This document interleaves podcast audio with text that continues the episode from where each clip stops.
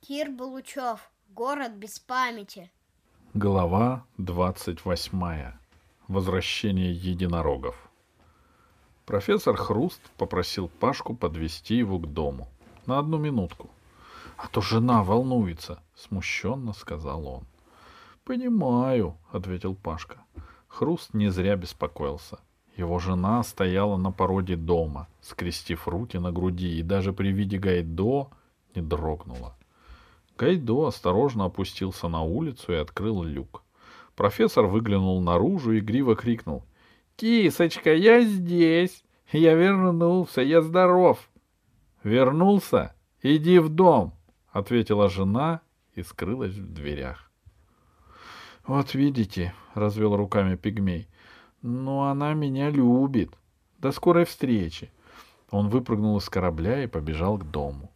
В дверях он столкнулся с женой, которая вновь возникла на породе. На этот раз она держала в руке какой-то предмет, завернутый в белую тряпочку. — Твой мальчишка здесь? — спросила она. — Паша. Паша летит спасать своих друзей. Все в порядке. — Ребенок голоден, — мрачно сказала жена. — Отдай ему пирог. И она снова ушла. — Пигмей тянулся обратно к Гайдо. Он отдал Пашке сверток и сказал, «Вот видите, а вы ее упрекали». Хотя, разумеется, Пашка ни в чем не упрекал жену Пигмея. Гайдо резко поднялся ввысь. Пашка сел в пилотское кресло, заложил в навигационный компьютер оптимальный маршрут до столицы. «Где мы их будем искать?» — спросил кораблик. «Не знаю», — признался Пашка. «Я сам в столице не был. Я думаю, что мы опустимся где-нибудь на окраине, и я пойду в город искать их». «Глупости», — сказал Гайдо. «Ты сгинешь, а мы потеряем время». «А что ты предлагаешь?» «Открытый полет. Мы летим с законной целью — спасти из рабства наших близких. Следовательно, мы опускаемся на их главной площади и задаем прямой вопрос. Что вы сделали с Алисой и Ирией? А если они не ответят? Они испугаются. Они же темные. Убежище пропало из глаз. Начался густой лес. Две белые птицы поравнялись с Гайдо и, отчаянно работая крыльями, пытались его обогнать. «Не старайтесь!» — крикнул им Гайдо. «Сейчас я прибавлю скорость. Надорветесь!» «Яйцо железное!» — крикнула в ответ упрямая Алина. «Ты сейчас упадешь, у тебя крыльев нет!» Почему-то белых птиц больше всего возмущало то, что у Гайдо не было крыльев. «Забавные создания», — сказал Гайдо, — «но настолько глупы, что мне порой бывает стыдно, что я принадлежу к их породе». «Ты?» — спросил Пашка. «Разумеется. Еще у моего прадедушки были крылья. Его называли самолетом. Птицы держались рядом. Гайдо жалел их. Вдруг одна из них крикнула «Смотри вниз! Какой ужас!» Пашка включил нижний экран, но ничего не увидел в сплошном зеленом море листвы. А птицы уже снижались к вершинам деревьев. «Гайдо!» — закричала Алина.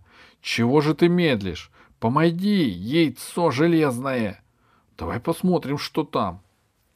Сказал Пашка. Без тебя знаю, ответил Гайдо и начал опускаться вниз. Он коснулся верхней границы листвы. Пашке показалось, что он слышит, как шуршат листья и трещат ветки. Вскоре внизу открылось пространство, спрятанное под кронами, словно они влетели в громадный полутемный храм, в котором колоннами служили прямые стволы деревьев. И тогда Пашка увидел то, что раньше высмотрели птицы. По лесу бежал ручеек. Он перебегал от ствола к стволу, отбиваясь от преследователей. Стай коротких полосатых ящериц на длинных мускулистых лапах с массивными, похожими на крокодильи, головами. Ящерицы были размером со среднюю собаку и, наверное, каждая в отдельности была не очень опасна для вооруженного человека. Но когда их было больше десятка, ручеек, как видно, бежал из последних сил. Он прихрамывал, движения его были неточными. Ящерицы яростно наскакивали на него. Вот самая смелая бросилась вперед, широко разинув желтую пасть, усеянную треугольными зубами. Но все же блеск меча заставил ее отступить и спрятаться в стае. «Ручеек!» — закричал Пашка. «Держись!» Птицы опередили Гайдо. Они с трудом летели между стволами, задевая деревья концами громадных крыльев, и отчаянно кричали. Ящерицы при виде птиц остановились. Они поднялись на задние лапы, опираясь на короткие хвосты, будто надеялись сбить птицу, если она опустится слишком низко. И тут в битву вмешался Гайдо.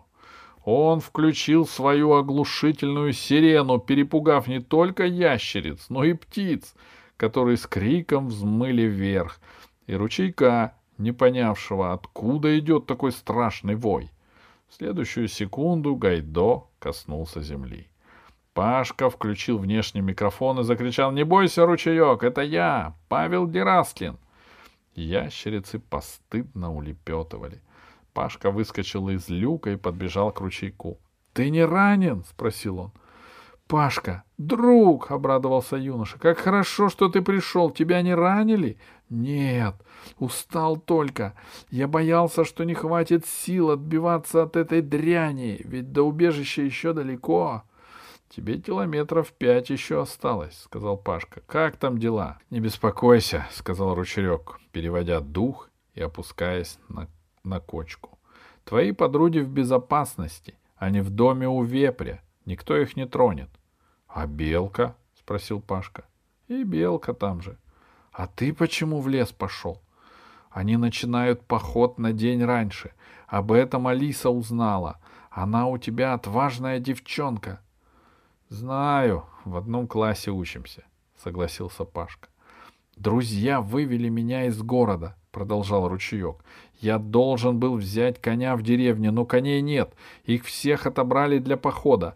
Вот мне и пришлось бежать пешком всю ночь. Устал страшно.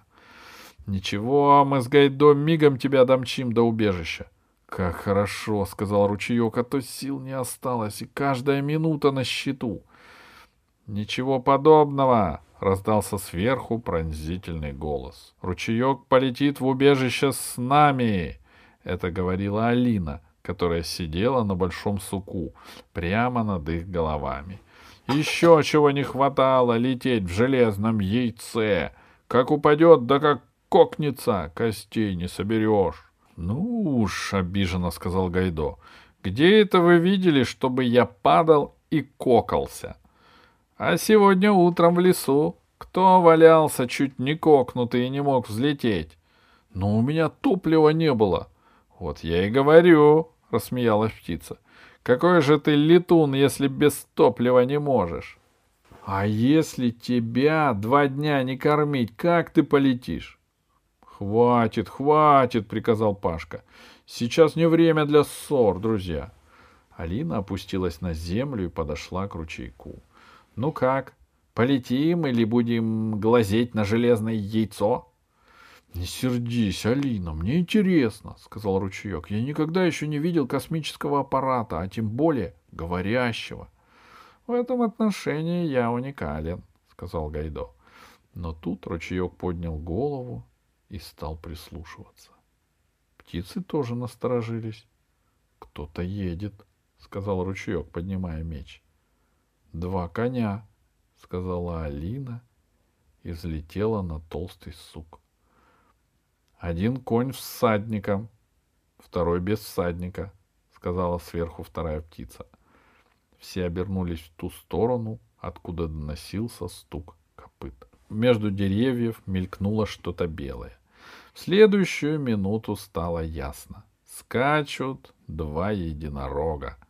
На одном сидела верхом, на одном сидела верхом белка, второй был без всадника. «Ручеек!» — закричала издалека белка. «Ты живой! Какое счастье!» Единороди одновременно замерли, кося глазами на Гайдо, который стоял среди сломанных ветвей и кучи листьев, сорванных с деревьев при посадке. Белка спрыгнула с единорога и тянулась к своему ручейку. Она плакала от радости. Пышная копна черных курчавых волос скрыла лицо ручейка. Он гладил белку по плечам и успокаивал. «Ну что ты, все в порядке, все живы, здоровы. Я рад тебя видеть». «Ты ничего не понимаешь», — заговорила сквозь слезы белка. Это мое счастье, что единороди убежали от моих братьев. Я выскочила на улицу, темно, вокруг враги, а тут стук копыт. Они тоже меня узнали. Им в городе плохо было. Они воевать не хотят, они в лес хотели. Они знали, что я в городе, и искали меня. А я думала, что все погибли, и бородача убили, и Алисочка. Тут белка зарыдала. Что? кинулся к ней Пашка. Что с Алисой? Их поймали. И Алису, и Ирию. Поганый Вэри Мэри предал, чтобы ему в колодстве без памятства провалиться.